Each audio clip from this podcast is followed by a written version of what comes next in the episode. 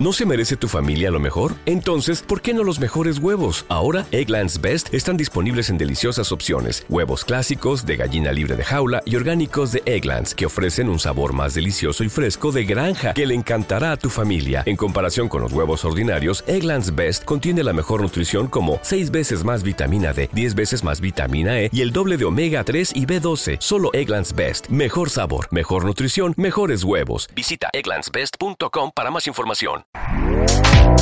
Este podcast forma parte de Evox Originals. Disfruta de este avance. Luces en el horizonte con Luis Martínez.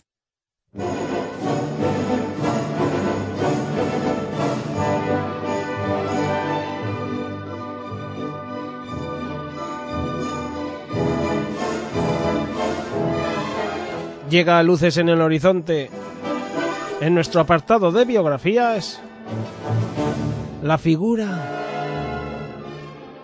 de Joseph Maurice Ravel.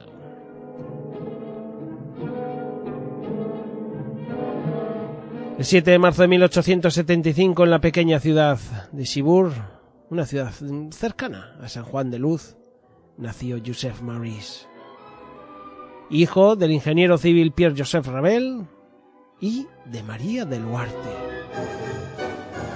Poco después de nacer eh, Maurice, la familia se mudó a París y allí es donde tres años después nació su hermano Edouard.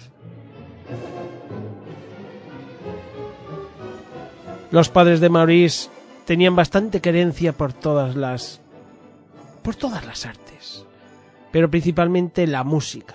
La música a Pierre Joseph le gustaba muchísimo y tocaba al piano, incluso llegó a tener algún reconocimiento por ello.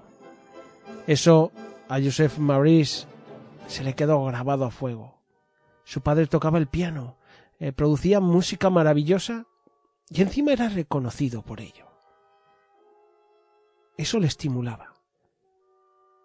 Eso hizo que él empezase, a la temprana edad de siete años, a estudiar piano.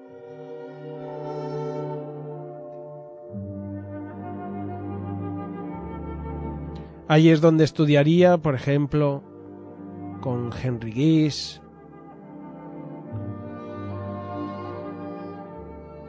Incluso llegó a ganar algún premio dentro de, de los, em, digamos, del, de los torneos que se hacían en sus clases, ¿no? Llegó a ganar incluso una vez el primer lugar. Ya demostraba tener habilidades para ello. En 1889 ya es aceptado en el Conservatorio de París. Allí ingresa en la clase del compositor Eugène Antion. También estaría luego en la clase de Charles Wilfrid de Beriot. Gente que le enseñó armonía acerca de óperas, toques de violín y por supuesto el piano. En el tiempo del conservatorio hace una gran amistad con Ricardo Viñes. Fue luego Ricardo, fue uno de esos que destacó tocando las músicas de Ravel al piano. Ambos, algo, algo pillines quizá en esta edad, formaron parte del grupo conocido como Les Apaches. Los Apaches. Este grupo fue formado en torno a 1900 y en él podíamos encontrar músicos, escritores, artistas franceses de renombre como el compositor Manuel de Falla o incluso el pintor Paul Sordes. Ya en febrero de 1893 había interpretado con Ricardo Viñes Troyes Vals Romantics de Manuel Chabrier y lo hicieron ante el propio compositor.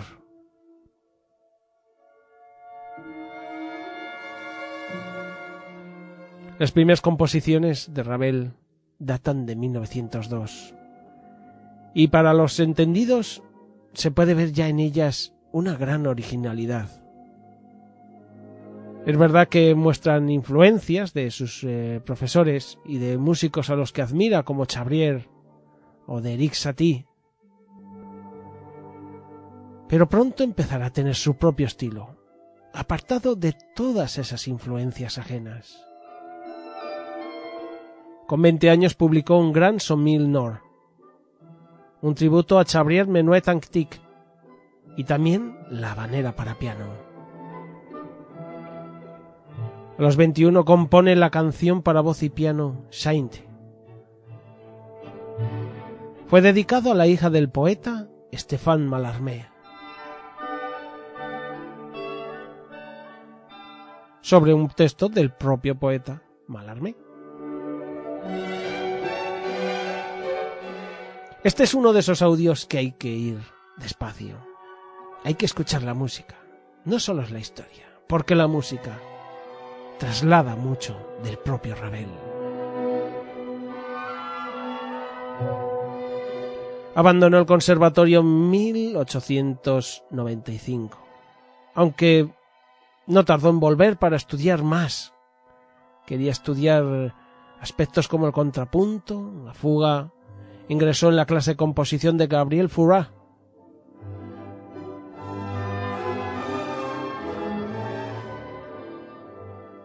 El concurso de fuga, digamos que le pasó algo de factura.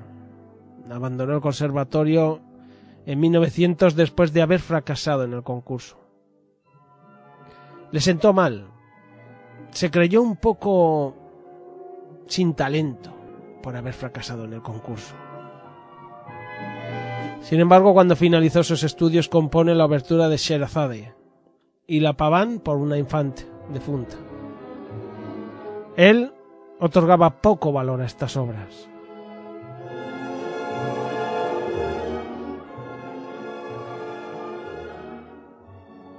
Estrenó una obertura de las mil y una noches. El público no fue nada amable con él. La crítica le vapuleó. No fueron fáciles los primeros años para Maurice Ravel.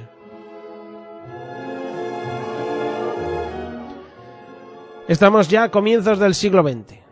Empieza a tener algo más de popularidad, empieza a tener algo más de buenas críticas. Y ya, pues, em, los compositores, eh, como digo, los críticos, empiezan a valorarlo bastante.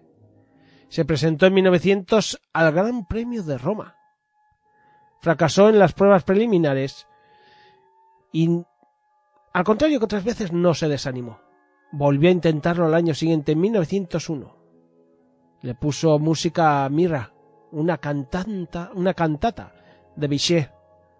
Con ello consiguió el segundo premio. Siguió insistiendo. En 1902 y 1903, donde fue eliminado en ambas ediciones. No paró de tener decepciones pero a la vez no paraba de intentarlo. Maurice Ravel quería triunfar. Fracasaría, se tropezaría, pero él siempre se levantaría. Ya en su último intento, en 1905, le expulsan porque ya ha superado la edad límite para participar. Esto fue incluso bueno, un escándalo importante porque enfrentó a a, dos facciones, digamos, los conservadores y los defensores del modernismo. Esto acabó con la renuncia del director del Conservatorio de París. Esto fue conocido como el Affaire Ravel. Y, y aunque sea por algo de polémica, su nombre está en boca de todos. En 1901 había aparecido Jacques de Ahí está el origen de todas esas novedades pianísticas que ha contenido en su obra. Él dijo que estaba inspirada en el rumor del agua, en los sonidos musicales de surtidores, cascadas y arroyos. Se considera uno de los primeros ejemplos de impresionismo musical en el trabajo de Ravel. Compuso cuatro movimientos de cuarteto para cuerdas en Fa mayor entre 1902 y 1903. En marzo de 1904, el cuarteto Heyman estrena una obra de las suyas en un concierto de la Société Nationale de París. No, no tuvo un gran éxito, pero sin embargo Debussy escribió a Ravel. Y el gran compositor le dio algunos consejos. Le dijo que debía cambiar una sola nota, que si cambiaba cualquier nota sería un tremendo error, que debía dejarlo así. Y eso que recibió recibió palos importantes incluso de Fauré, a quien estaba dedicado el cuarteto. Sin embargo, según expertos dicen que Debussy tenía razón y que ese cuarteto se convirtió en una de las obras maestras de la música clásica. Sigue haciendo piezas para piano. Estrena una obra compuesta en cinco movimientos, tocada por Ricardo Viñes por su amigo y estaba dedicada a cada uno de los miembros de los Apaches. La Sonatine, en 1906, Historias Naturelles, en 1907, con poemas de Jules Renard. Con el propio Ravel explicando que el texto le imponía una declamación particular, estrechamente vinculada a las inflexiones del idioma francés. 1907 siguió con partituras, 1911 ya en la Ópera Comique de París, con un libreto de M. Frank Nohain.